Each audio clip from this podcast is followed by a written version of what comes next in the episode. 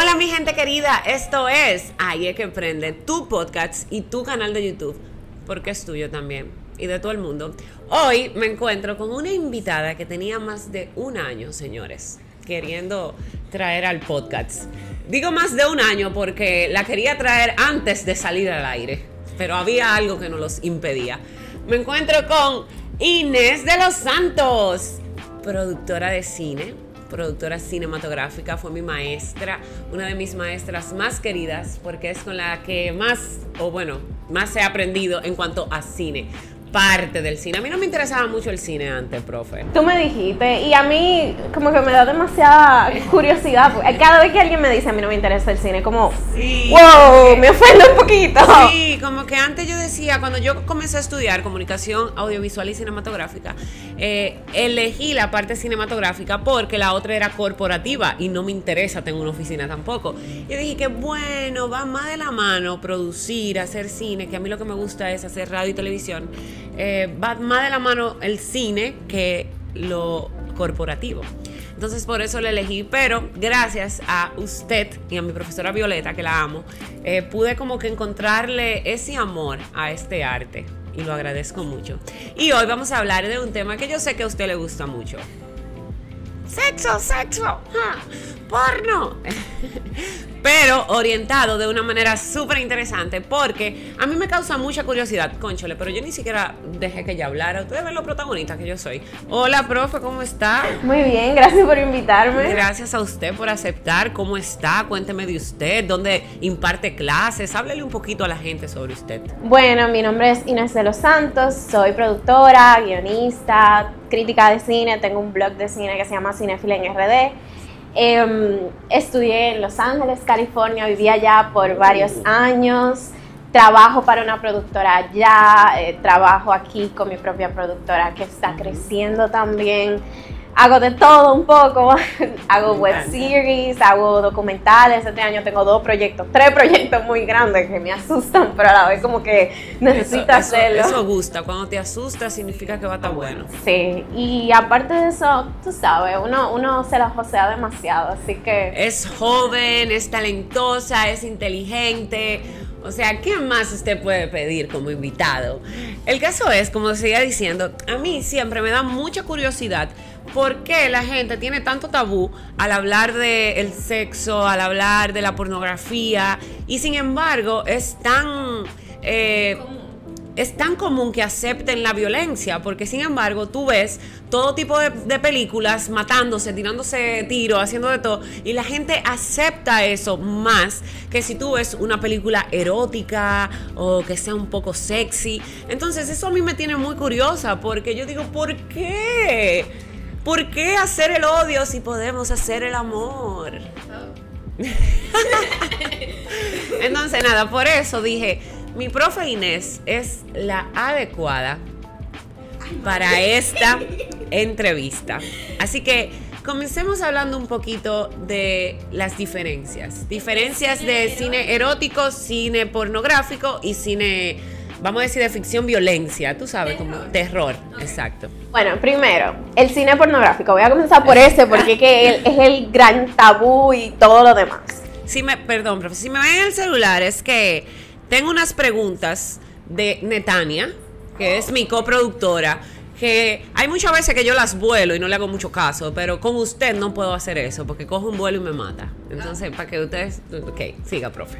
Pues entonces, el cine pornográfico es más bien como una representación gráfica Ujú.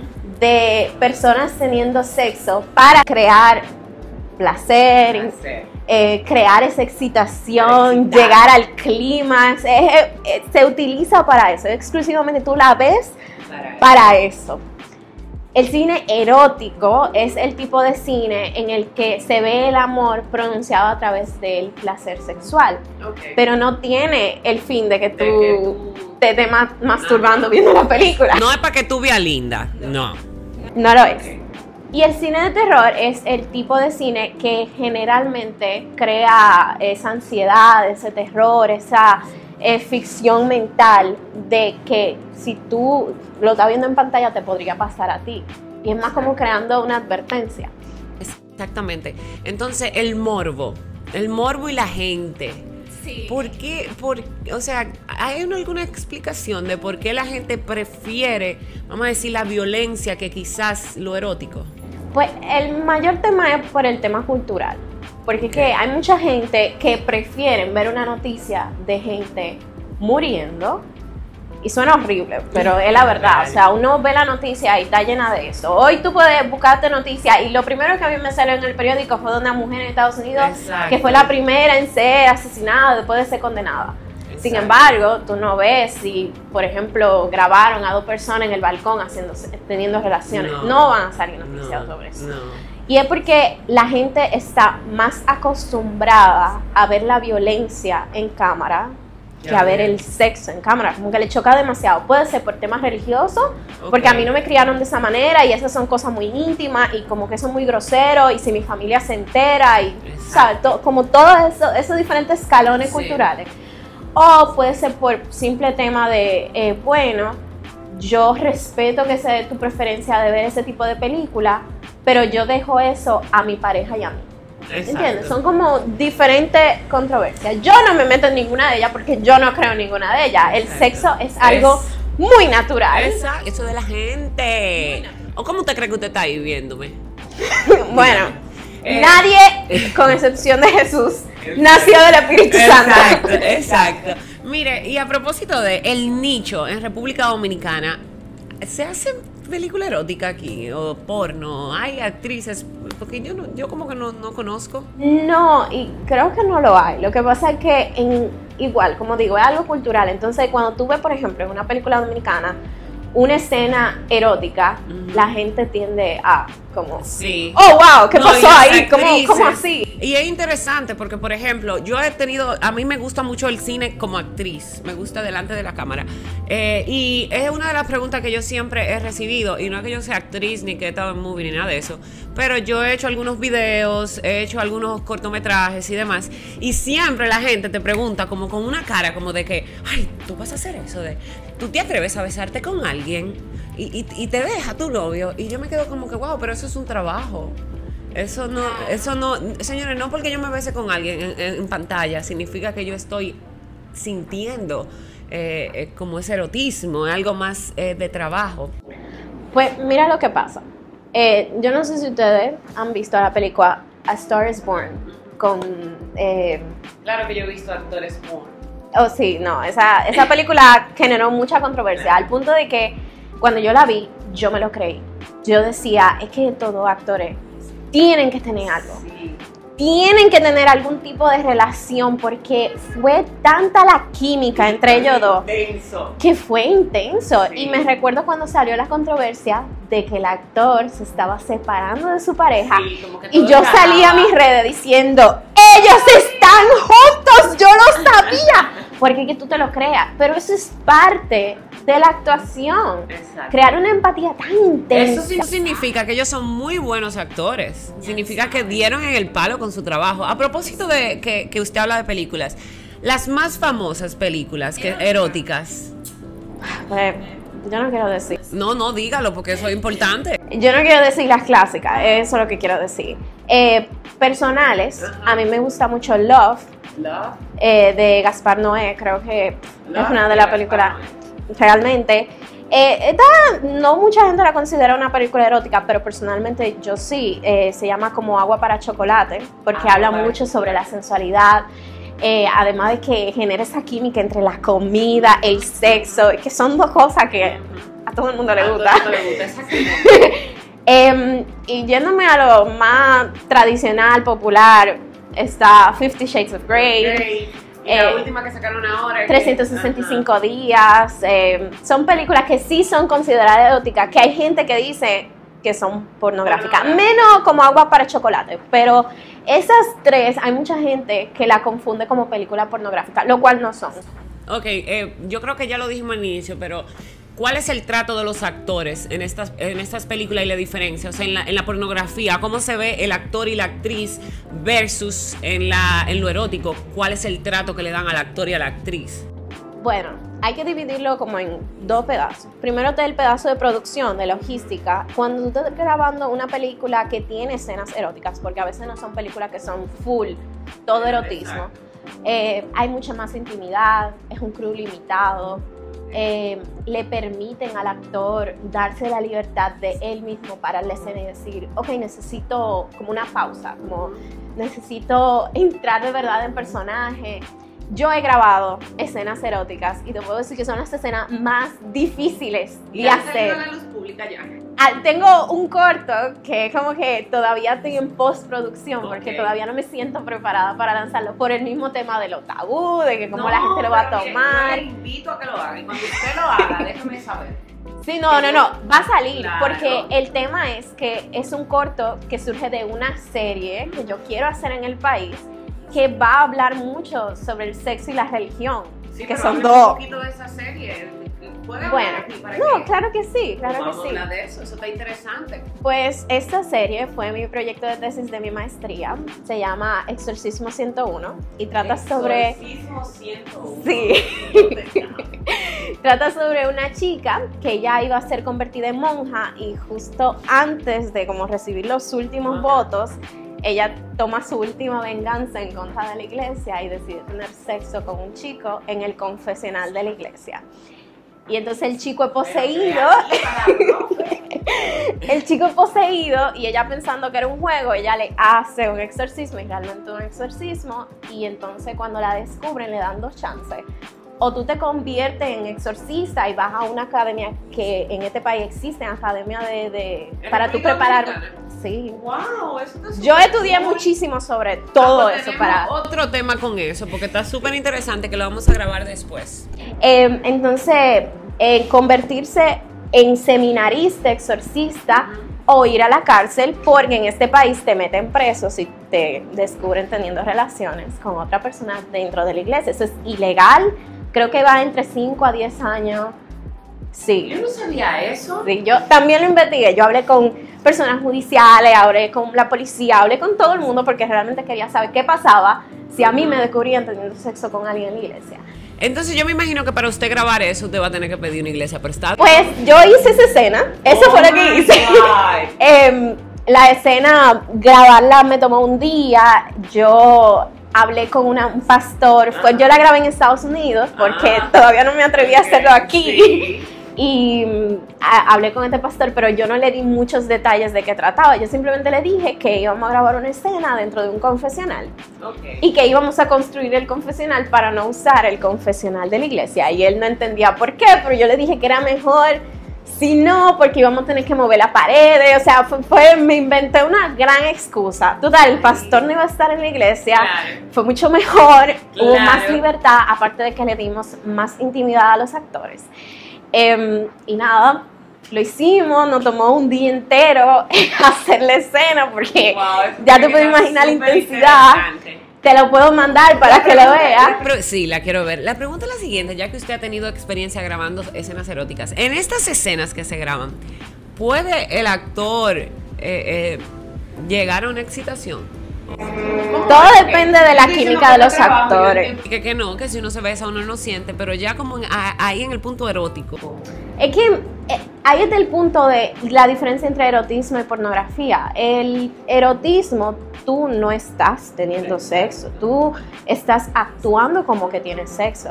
Em, y por ejemplo, grabando esa escena fue eso, logística. Solamente estábamos la directora de fotografía, la continuista y yo, todos los grips fuera, todos los gaffers fuera. Hasta la asistente de dirección la terminé votando Wow. porque solamente quería estar con los actores y yo no podía ni siquiera mirarlos a los actores, yo tenía que Claro, estar en mi pantalla. contacto, Sí. La directora de fotografía era la única que estaba en ese confesional con ellos dos y fue lo mejor. Mire, y, y volviendo un poquito ya al inicio, hablábamos de cómo la gente prefiere eh, la violencia que el erotismo y la pornografía, pero emocionalmente hablando, eh, ¿qué puede ser mejor? ¿Ver porno y erotismo o ver violencia?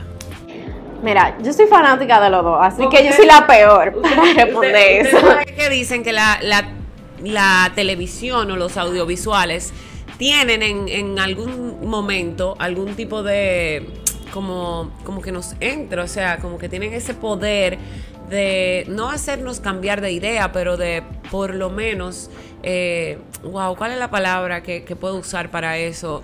como de uno identificarse, de uno actuar según lo que está viendo. De hecho, eh, una de las cosas que yo pienso del porno es que te crea una realidad que en la vida, en la vida, cuando tú estás en eso, no necesariamente como tú lo ves en televisión. No me entiendes, o sea, tú te quedas, si te llevas de eso, tú te quedas como que, hey, pero en el porno yo vi que se podía intentar esa posición de esa manera. Yo no puedo. O, que, o, para las mujeres, o para las mujeres, di que bárbaro, pero eso fue como que mucho. Yo nunca, como que, ¿qué pasó ahí? Me mojó la cara y de todo, como que yo he visto cosas. Y de que mierda, pero las mujeres hacen eso. O sea, como que. Es lo que te digo, depende, depende mucho de la persona que lo está viendo. Porque hay personas que dicen, ah, no, eso es súper fácil. O yo intenté eso la semana pasada y no fue tan intenso como lo ponen aquí. Ahora, cuando tú estás viendo una pornografía, la idea es que de verdad tú te lo imagines. Es que tú te pongas en el lugar, ya sea del actor o de la actriz, o te imagines tú con tu pareja y quizás saberla por la que yo no sé a ustedes pero a mí me pasó eso con Fifty Shades of Whatever ¿Qué es el problema con esa película? que no debería llegar a ese punto o sea pero loco, pero novio, ven acá, siéntate aquí, vamos a ver todo juntos. No, pero, y ese es, es el problema. es el problema, pero es la, exactamente, porque volviendo al tema de la logística, cuando tú estás grabando una pornografía, ahí es como que los dos actores llegan, el director comienza a grabar, le dicen, ya ustedes saben, vamos a grabar en tal ángulo, Ustedes le dan para allá, exactamente. ¿Cuáles son los lugares? Bueno, mira, vamos a grabar de tal esquina, tal esquina, tal esquina, así que sean creativos. A veces hasta le dan una lista. Yo no me pregunten cómo yo sé este tipo de cosas, solamente lo estoy hablando en términos de logística. A veces le dan la lista de posiciones que quieren que inventen. Wow. O le dan la libertad a los actores de elegir. Eso sí, es, como una producción. Y, en ese tipo de película, porque, ok si no me gusta el pana. O sea, te, hacen, qué sé yo, te ponen a elegir, mira, estos son los actores que tenemos, con cuál... No, eh, eh, mira, hay actores, hay un actor que se llama, literal, no estoy mintiendo, no me lo estoy inventando, te lo pueden buscar, se llama James Dean. Que él lo, si tú lo buscas, si tú tienes ese deseo de buscarlo, él ha estado con todo tipo de actrices, desde niñas, literal, o sea, no, no ni que menores de edad, pero, pero que la describen como una adolescente llegando a la adultez a señoras mayores. ¿Entiendes? Y cuando ya tú llegas a un tipo de fama en la pornografía. Eh, con lo que sea. Exactamente. Tú necesitas tener una diversidad en tu, en tu portafolio, porque al final del día la pornografía es uno de los mercados más rentables de la producción cinematográfica. En cuanto a la industria, eh, estos actores, ¿cómo son vistos? ¿Cómo son remunerados? ¿Qué, ¿Qué lo que con eso? Bueno, piénsate que ahora la pornografía está muy de manera virtual, o sea, tú la puedes ver en tu celular, sí. Eh, si tú tienes una, televisión inteligente la puedes ver en tu televisión, o sea, está en todos lados, es imposible evadirla. Incluso a veces tú estás buscando una película y de repente te sale un anuncio, imposible. Y por cada anuncio que te sale, por cada, ups, le di clic aquí, ya entré, ya le están pagando a esa gente. Eso es como eh, los royalties para actores de, televisión. Cada vez que le dan clic o cada vez que yo caigo en ese episodio, le están entrando dinero a esos actores. Tú puedes no haber visto el episodio completo y ya le pagaron. Entonces, normalmente sí son muy bien remunerados. Dependiendo, primero, depende del nivel de producción, depende en qué canal va a estar, si va a tener televisión, si va a tener en internet, si van a tener DVDs o si es todavía de VHS. O sea, todo depende de los niveles de producción. Y también depende de la fama del actor. Porque si estamos de James Dean a uno que ni siquiera me recuerdo el nombre, te aseguro que James Dean gana más que esa persona. Y que estas personas no son irrespetadas a pesar de... ¿tú son. Por más que la gente diga, ah, no, es un actor porno, créeme que lo van a tratar como, como vamos a decir, como un Brad Pitt o como un Leonardo DiCaprio. Son talentos, talentos, pero lo son. Bueno, yo, yo entiendo que no, no creo que voy a ver porno o, mucho erotismo en este país. Eh, no creo. No creo. Eh, creo. ¿qué cree usted que tiene que pasar en cuanto a la industria de este país para que uno pueda comenzar a, visualizar ese tipo de contenido? Pues lo primero que yo creo que una nueva generación tiene que entrar y cambiar el tipo de cine. Que por eso es que yo, por eso fue que yo regresé a mi país. Yo dije, yo quiero cambiar la industria. El tema es que cada vez que yo escribo un guion, yo incluyo escenas eróticas. Porque para mí eso es lo más cercano a la realidad. Aunque sea una película de terror, aunque sea una comedia, el sexo es lo más real para el ser humano. Por más que haya el tema cultural. Claro que sí. Entonces, si una, eh, una nueva generación viene y dice, ¿tú sabes qué? Ok, ustedes hicieron este tipo de cine, ahora yo voy a hacer esto. Y que se siga haciendo, rompiendo ese tabú totalmente, diciendo, no, no, no, aquí se puede ver sexo porque si ustedes lo ven en su casa, escondido de todo el mundo, o si se van a ver Fifty Shades of Grey y se lo disfrutan aunque la película sea mala. Y se leen los libros, porque yo visto claro que, se sí. los libros. O 365 días. Es más, hasta 3 metros sobre el cielo que no que casi no tiene mucho erotismo. a mí me encanta 3 metros y como quieras, eh, puede ser considerada una película erótica por el tema de la intimidad entre los dos personajes. Entonces se puede hacer.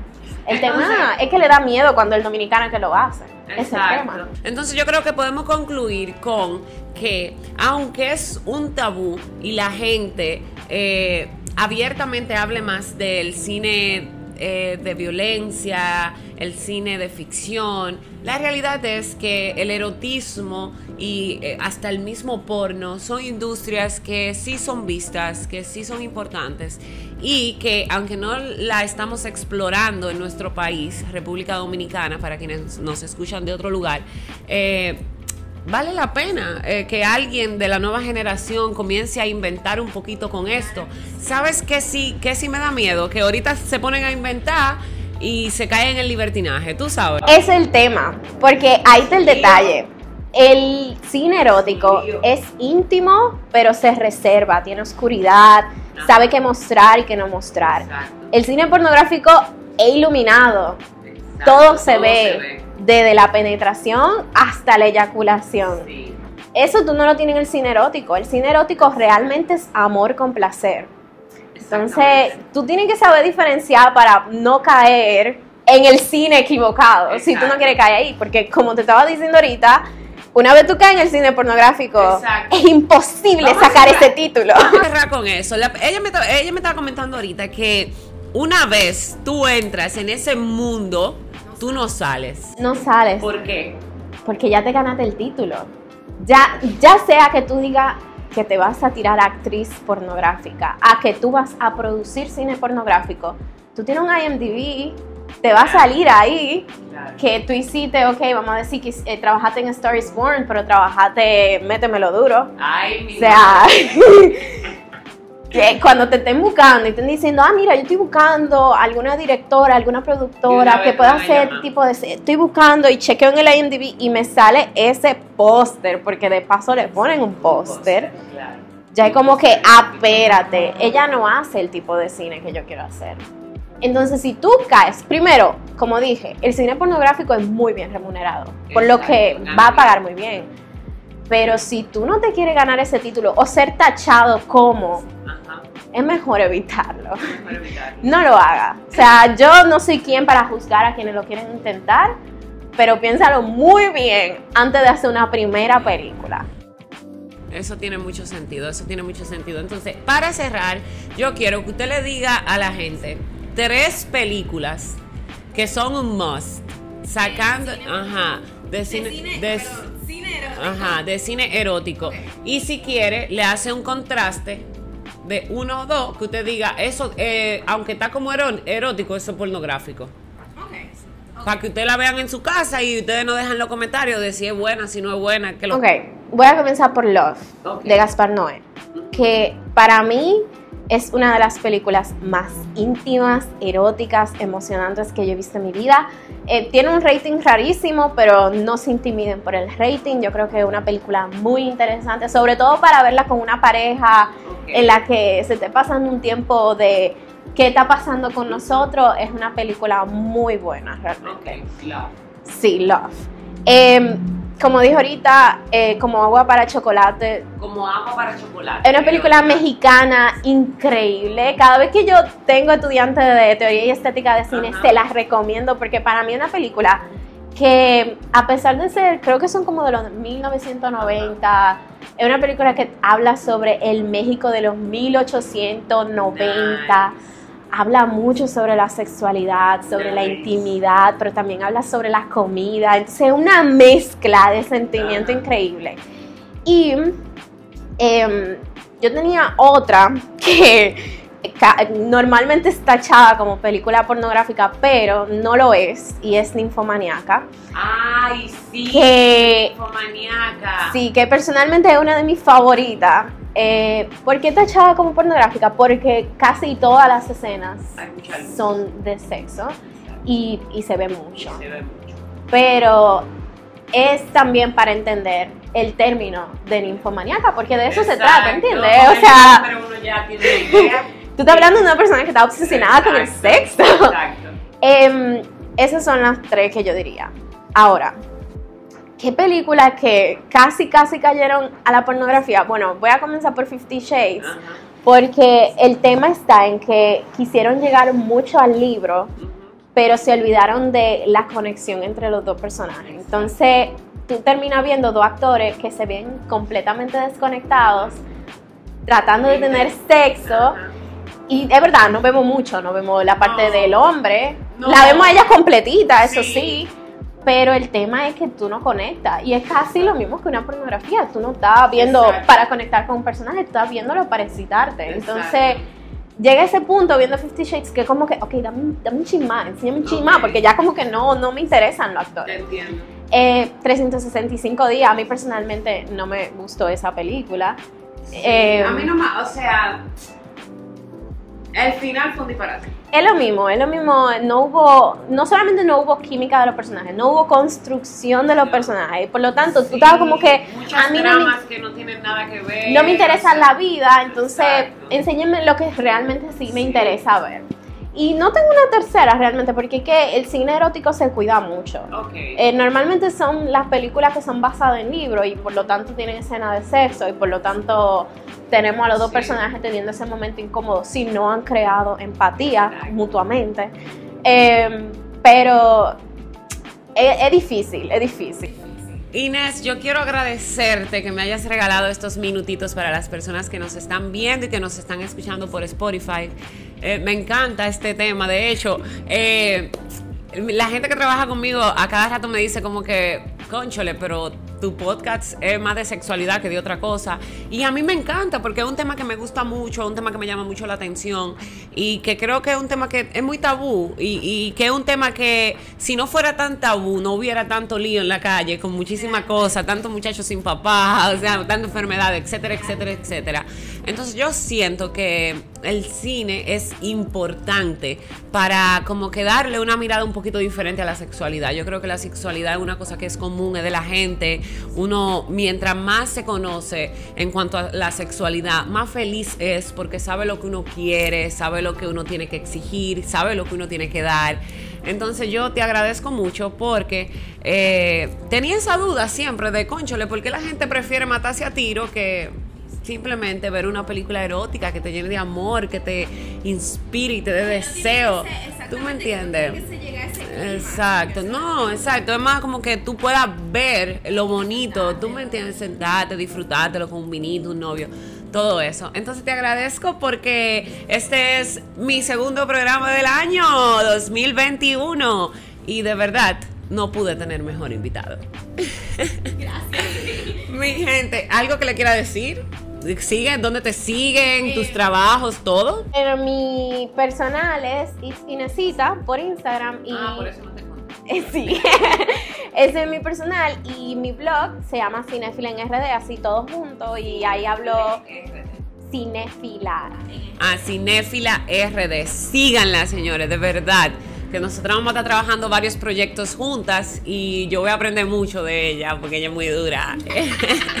Entonces síganla. Ustedes, gracias por llegar hasta aquí en el video. Dele like si le gusta, suscríbase. Recuerden que estamos en todas las plataformas digitales, Spotify, redes sociales, Instagram, Facebook todo lo que usted quiera. Solo ponga en Google, ahí es que prende y le va a aparecer todo. Gracias, gracias, gracias. Comente si le gusta este tipo de, de tema, porque nosotros podemos eh, por ejemplo, tratar un poco el tema del exorcismo y todo eso en las películas.